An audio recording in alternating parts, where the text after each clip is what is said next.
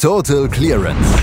Der Snooker-Podcast mit Andreas Thies, Christian Ömicke und Kati Hartinger auf meinsportpodcast.de.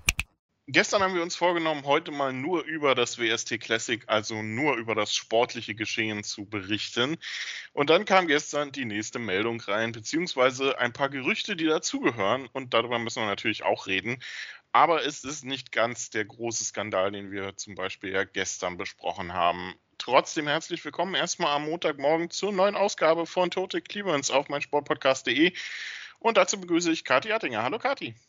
Guten Morgen, Christian. Ja, gestern sind dann die Emotionen auch wieder hochgekocht, als dann diese, diese neue Entwicklung kam, diese Absage von Ronnie O'Sullivan, ähm, wo ja auch zunächst der Grund unklar war, bevor dann medizinische Gründe angegeben wurden. Der Ellbogen sei es wohl. Ähm, Ronnie O'Sullivan hat dazu dann auch selbst getweetet. Also irgendwie wirkte das Ganze trotzdem komisch und wir werden noch zu den sonstigen Gerüchten kommen. Ähm, aber ja, also ich glaube, das kann auch echt guten Fall sein von, es war so viel los, es ist so viel Drama. Das heißt, wenn da jetzt jemand absagt, ähm, erwartest du echt gleich das nächste Drama, auch wenn es vielleicht tatsächlich einfach nur, ein, ja gut, also das ist ja schlimm genug, ne? ein verletzter Ellbogen war. Vielleicht, genau, vielleicht ist es wirklich nur der verletzte Ellbogen. Es sind die Umstände, die das Ganze etwas merkwürdig machen. Ähm, da gibt es dieses ominöse Interview, was er einer ähm, Zeitung gegeben haben soll, was eventuell zensiert worden sein soll von World Snooker TV, äh, von, von WST. Ähm, das ist bescheuert, das muss ich schneiden. World Snooker TV. Was ist das denn? da gibt es dieses ominöse Interview, was er einer Zeitung gegeben haben soll, was eventuell zensiert worden sein soll von WST und Zubehör, weil er Kritik geübt haben soll an der WPBSA und an Jason Ferguson, was ja durchaus nicht unberechtigt ist derzeit. Und dann kam gestern eben diese Absage, das Match gegen David Grace fand nicht statt. Ähm, ja, Kati, klar, es könnte der Ellbogen sein, aber die Umstände sind jetzt natürlich etwas mysteriös. Ja, genau. Ich meine, ich will das jetzt auch gar nicht anzweifeln. Also ich meine, ne, dann, dann war es der Ellbogen. Aber also was feststeht, ist, dass im ersten Moment, als diese Absage kam, eigentlich alle kollektiv gedacht haben, die von dieser Interviewgeschichte wussten, das liegt doch an dem Interview. Der hatte keinen Bock, sich da zensieren zu lassen und ist abgereist. Ähm, das Turnier ist ihm sowieso relativ egal. Es gibt kein Publikum. Das ist eh nicht so sein Ding. Der spielt ja auch nie Qualis. Jetzt hat er da die Quali-Atmosphäre bei dem Turnier. Ja, also da hat er jetzt keine Lust, gegen den David Grace zu spielen, der ihn diese Saison ja auch schon mal geschlagen hatte. Ne? Also absoluter Angstgegner von Ronnie O'Sullivan kann ich auch verstehen, dass du da abreißt, ne? Dass du dir das nicht antust als Ronnie O'Sullivan. Ähm, dann kann man auch wieder denken, meine Güte, ähm, äh, der müsste doch eigentlich noch hier ein bisschen was gewinnen, um in die Tour Championship reinzukommen. Ja, da ist er jetzt ja nicht dabei. Also sollte er vielleicht das Turnier doch ernst nehmen. Und wenn er ja schon mal gemeldet hat und da auch angetreten ist, dann heißt das normalerweise doch schon, dass er das Turnier fertig spielen will. Ja, und jetzt, äh, vieles wissen wir auch nicht. Es weiß ja kein Mensch, ob dieses Interview jetzt noch rauskommt. Ja, wir hatten ja auch durchaus schon kritische Interviews, die publiziert wurden. Stephen Maguire zum Beispiel fällt mir da ein, aber auch andere, die, die direkt die WPBSA kritisiert haben. Und das wurde nicht zensiert. Also warum jetzt? Ja, wenn das aber jetzt irgendwie zensiert werden würde, und wir sehen, wie spekulativ das alles ist, ähm, dann würde das wirklich nicht für, die, für den aktuellen Führungsstil sprechen. Das würde ins Bild passen. Ähm, wo, wo ja auch äh, verboten wurde, wohl den SpielerInnen dann nach diesem super wichtigsten Spielermeeting aller Zeiten ähm, irgendwas dazu zu sagen oder zur Zukunft des Snooker. Also das ist so ein bisschen, glaube ich, das Problem an der Geschichte. Ne? Wir, es kann wirklich, ich kann es so wiederholen, ne? wir, wir, gehen jetzt im Moment davon aus, eigentlich, dass es wirklich nur der Ellbogen war. Das Problem ist, dramatischere Geschichten würden diese Woche einfach ins Bild passen und das macht es einem leicht, dann auf solche Schlüsse zu kommen. Es ist äh, eine, eine, interessante Situation. Ähm, wir wissen ja auch, Ronnie Sullivan ist ja durchaus so jemand, der dann mal kein Blatt vor den Mund nimmt und dann auch einfach mal sagt ähm, und Tacheles redet, ähm, was ihm so gerade durch den Kopf geht. Ähm, insofern, ganz so abwegig ist es tatsächlich nicht. Wir sind gespannt, was bei rauskommt. Die Fakten sind auf jeden Fall, er hat ähm, danach auch getweetet, auch durchaus glaubwürdig getweetet, dass es tatsächlich der Ellbogen ist ähm, und er so schnell wie möglich zurück sein möchte. Wie Kati schon gesagt hat, er wird damit die Tour Championship definitiv verpassen und damit sehen wir Ronnie O'Sullivan frühestens zur Weltmeisterschaft wieder. Nutznießer war David Grace, der gestern dann kampflos in die dritte Runde eingezogen ist. Und dann besprechen wir doch mal, wer das auf sportliche Art und Weise geschafft hat. Und da haben wir auch ähm, aus deutschsprachiger Sicht oder aus deutscher Sicht generell sehr gute Nachrichten, denn Lukas Kleckers hat auch sein zweites Match in Leicester gewonnen. Ähm, ich habe ein bisschen was gesehen tatsächlich von dem Match über einen ähm, chinesischen Stream, das gegen Alan Taylor. Es war nicht immer schön anzuschauen, aber es war letztendlich souverän. Lukas Kleckers hat 4 zu 0 gewonnen gegen Alan Taylor. Ähm, es fehlten die hohen Breaks, aber taktisch war das sehr gut, was Lukas da gemacht hat. Ja, es fehlten mir auch so irgendwelche Breaks, oder? Also die haben schon, die haben schon die Bälle wirklich einzeln vom, vom Tisch geholt. Aber das ist ja legitim, das gehört auch zum Snooker. Und das war ein sehr cooler Sieg für Lukas Kleckers, der jetzt hier mal wieder die Effizienz aus der ersten Runde auch gezeigt hat und ähm, nichts hat anbrennen lassen und das Beste gemacht hat aus einem eher einfachen Draw, muss man ganz ehrlich sagen. In der ersten Runde hatte Alan Taylor ja gegen Jordan Brown gespielt. Und das war so das Match, das habe ich äh, gerne verfolgt, einfach weil die beiden ja total außer Form sind und ich mir echt gefragt habe, okay, also da muss jetzt ja einer gewinnen. Ne? So rein sportlich, rein statistisch gesehen muss dieses Match jemand gewinnen. Wer wird es sein? Es war dann Alan Taylor. Und ähm, Lukas Kleckers hat ihn jetzt aus der Arena geschossen, hat sich das zunutze gemacht, dass eben Alan Taylor nur zufällig weitergekommen ist, ähm, weil jemand dieses Erstrundenspiel gewinnen musste und hat ihn ähm, abgewatscht. Also das war eine, eine gute Vorstellung von Lukas Kleckers. Ähm, in allen Frames hätte Alan Taylor auch Chancen gehabt, gute Chancen, aber hat sie nicht genutzt und dann war es letztlich Lukas, der souverän einfach mehr Punkte geholt hat in jedem Frame und so gewinnst du halt ein Snooker-Match auch. Nächster Gegner für Lukas ist äh, Hayden Pinney, auf den er direkt dann heute Abend 19 Uhr deutscher Zeit auch treffen wird. Ähm, voraussichtlich, ähm, je nachdem wie der Zeitplan läuft. Hayden Pinney ähm, aber als Amateur unterwegs derzeit. Schlug gestern Elliot Slesser mit 4 zu 1, also durchaus Chancen fürs Achtelfinale hier für den guten Lukas. Ja, da sind wir jetzt beim gleichen Thema eigentlich. Ne? Ein dankbarer Draw, den es jetzt zu nutzen gilt. Absolut. Ähm, ein dankbarer Draw, den es zu nutzen gilt. Das ist eigentlich normalerweise das Stichwort für Jack Lisowski, der ja seinen ersten Titel hinterherjagt. Und der fiel aber gestern wie sehr, sehr viele Spieler, sehr viele Top-Akteure dem Favoritensterben zum Opfer. Und das in der Abendsession gegen CJ Hui verlor er mit 2 zu 4.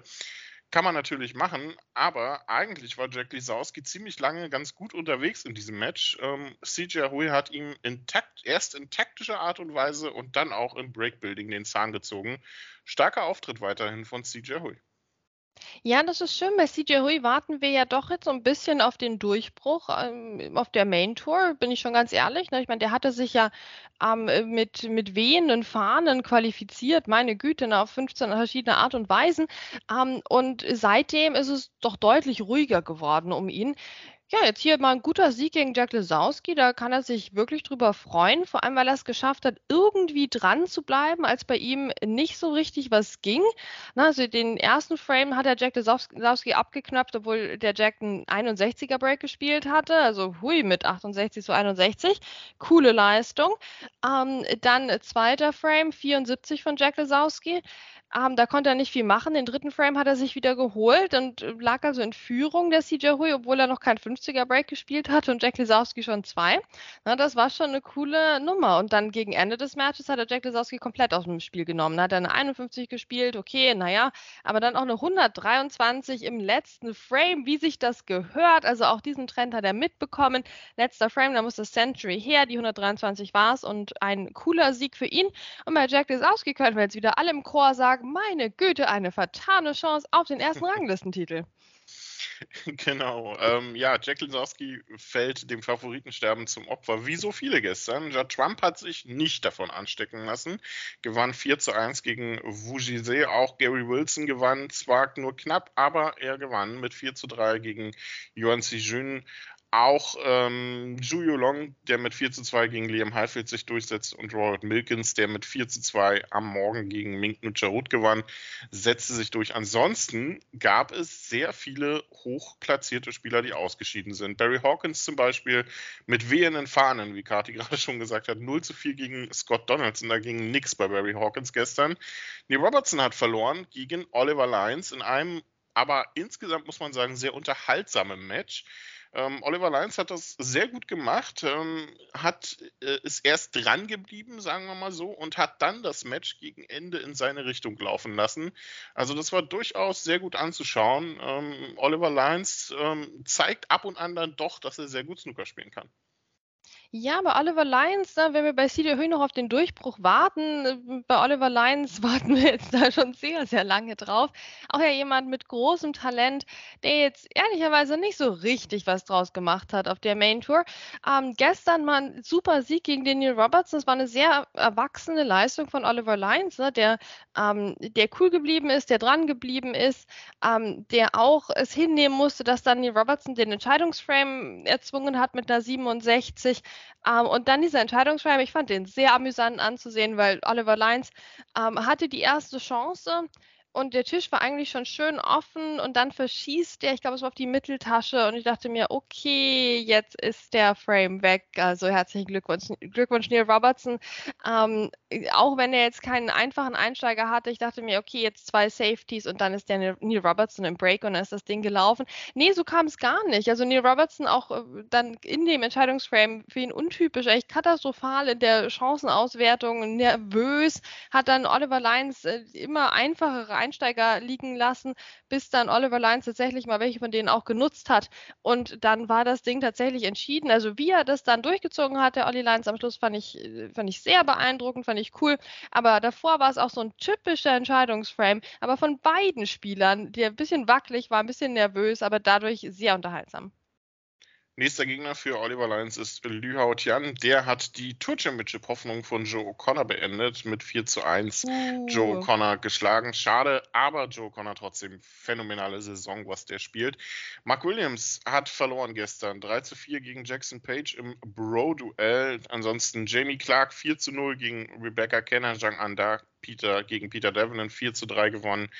Ähm, Yuping 4 zu 2 gegen äh, Stephen Hallworth. Pang Yung Shu 4 zu 0 gegen Ben Mertens. Hossein Wafal 4 zu 1 gegen Ben Wollaston. Und Jamie Jones 4 zu 3 gegen Hamad Mia. Auch Joe Perry hat verloren gegen Jimmy White mit 3 zu 4. Das war so ein bisschen Late-Night-Duell. Und ich dachte, äh, als ich mir heute früh das Scoresheet angeguckt habe, ja, okay, vier hohe Breaks von Jimmy White. Trotzdem ging das über die volle Distanz. Also hätte der gute Jimmy auch früher haben können. Das hätte er früher haben können. Als ich das Scoresheet angeschaut habe, dachte ich mir, das ist falsch rum. Aber nein, es war tatsächlich Jimmy White, der für, ähm, der für alle hohen Breaks gesorgt hat. Joe Perry war nicht in der Lage, gestern ein 50er Break zu produzieren ähm, und war trotzdem in der Lage, das bis zum Entscheidungsframe rauszuzögern oder irgendwie so das den Jimmy White nicht merken zu lassen, offensichtlich, dass er dazu nicht in der Lage ist. Ähm, sehr interessant. Schon der erste Frame, der 51 von Jimmy White und zack, Joe Perry stiehlt sich diesen Frame noch. Hui, da wusstest du schon, da ist Feuer drin in dem Match und dann war aber die Break-Maschine Jimmy White weiter am Werk ähm, und Joe Perry musste irgendwie gucken, dass er irgendwie dran blieb, aber das hat er dann auch irgendwie geschafft. Also irgendwie trifft den Joe Perry ganz gut gestern. Aber irgendwie hat es dann auch nicht gereicht im Entscheidungsframe, den Jimmy White doch sehr dominiert hat. Ah ja, uns Jimmy unter anderem auch mit der 132 im vierten Frame aus der ersten Chance raus. Meine Güte. Ja, da ist der frische Wind in der nächsten Runde garantiert. Jimmy White, ähm, nächster Gegner für ihn ist Judd Trump, ähm, wird also wahrscheinlich ein TV-Match werden dann. Morgen früh gibt es das in der, ähm, ab 11 Uhr in der Morgensession. Ähm, heute geht es dann weiter mit äh, der zweiten Runde, aber über ein Match wollte ich noch reden, nämlich tatsächlich über äh, eins aus der gestrigen Morgensession. Und das war noch eins aus der ersten Runde und das war meiner Meinung nach das unterhaltsamste Match des Tages gestern zwischen Xiao Gudong und Daniel Wells. Ähm, Meine Güte, was haben die an Breaks da reingeballert in diesem Match? Und das war wirklich sehr schön anzuschauen. Ähm, und ich muss sagen, Daniel Wells, also der gehört auf die Main Tour und der muss das nicht als Hobby machen. Richtig, ganz genau, Christian. So, jetzt sagen wir es mal dem Ronnie O'Sullivan. Ja, wenn er schon nicht da ist. Der kann uns jetzt ja zuhören. Der sitzt ja jetzt mit seinem Ellbogen auf dem Sofa. Ganz genau. Ja, uns Ronnie bitte. Also so einen Schwachsinn habe ich selten gehört. Ähm, Daniel Wells, wunderbar, wie er gespielt hat. Ähm, nein, ich meine, wir wissen es nicht. Das wird nächste Saison hoffentlich zeigen, ob der Daniel Wells es als Profi auch kann oder nur als Amateur, weil vielleicht hat Ronnie auch recht. Ne? Das, das muss uns der Daniel Wells jetzt nächste Saison zeigen mit noch mehr von diesen 141 40er Breaks wie im ersten Frame hier. Aber ich glaube an ihn. Ich glaube an den Daniel Wells. Guter Typ, noch bessere Saison ja, also ein fantastisches Match gegen, gegen Zhao Gudong, der auch, der hat nachgelegt, gleich mit der 122 im zweiten Frame. Ja, also das sind, das sind Sternstunden des Snookers, die halt eben auch mal abseits der ganz, ganz großen Namen passieren. Und ähm, das hat richtig Spaß gemacht. Also Daniel Wells, was der da an Breaks reingehauen hat, auch im sechsten Frame zum Beispiel eine 66 gespielt und dann noch eine 67 nachgelegt. Ja, also, als wäre es nichts, kann man sich ja mal gönnen. Den siebten Frame, dann den letzten Frame, damit den Entscheidungsframe zu null gewonnen mit ein paar kleineren Breaks. Also der, ja, der Daniel Wells halt, meine Güte. Nächster Gegner für Danny Wells wird Stephen Maguire sein. Das Match gibt es heute ab 17 Uhr deutscher Zeit ähm, in der zweiten Runde. Wie gesagt, heute wird die zweite Runde beendet und in der Abendsession gibt es dann die ersten vier Matches der dritten Runde bereits. Morgens geht's los mit Mark Allen gegen Mark Davis unter anderem. Stuart Wingham gegen Matthew Stevens, Anthony McGee gegen Martin Gould. Also da ist schon einiges im Feuer. Nachmittags geht es dann weiter. James Cahill gegen Sean Murphy unter anderem, Karen Wilson gegen Stuart Carrington, John Higgins gegen Mark Joyce haben wir, Robbie Williams gegen Robert Milkins, auch David Gilbert wird eingreifen, Mark Selby haben wir heute unter anderem. Am Abend dann in der Abendsession, wie gesagt, die dritte Runde schon. David Grace gegen Jamie Jones, Lucas Teckers gegen Hayden Pinney, da werden wir ein bisschen genauer hinschauen. Kathi, auf was freust du dich heute? Ja, also ich habe ja durchaus die Hoffnung, dass vielleicht David Grace doch ein Stream-Match jetzt bekommt, weil also bei allem Ronnie-Verletzungsdrama oder sonstigem Drama ähm, fühle ich mich ein bisschen betrogen um ein, um ein schönes TV-Match, was es gestern Abend gegeben hätte. Deswegen hoffe ich auf heute Abend, dass äh, David Grace gegen Jamie Jones im Stream dann sein wird. Ähm, und ansonsten, ja, ich meine, da ist einiges drin. Ich freue mich auch auf Chris Wakelin jetzt, den nächsten Auftritt. Schauen wir mal, was bei Martin Gould geht. Aber Kyron Wilson gegen Stuart Carrington, das wird auch so eine richtig schöne Angelegenheit, glaube ich. Also viel dabei heute. Das Turnier wird richtig äh, gut, finde ich heute. Also ich, ich freue mich eigentlich auf alle Matches. Und wir werden das Ganze morgen natürlich dann auch hier zusammenfassen bei Total Clearance auf meinsportpodcast.de. Das war ja mal halbwegs viel Sportliches heute. Bitte weiter so. Wir hören uns morgen wieder hier. Bleibt dran. Total Clearance, der Snooker-Podcast mit Andreas Thies und Christian Oemicke auf meinsportpodcast.de.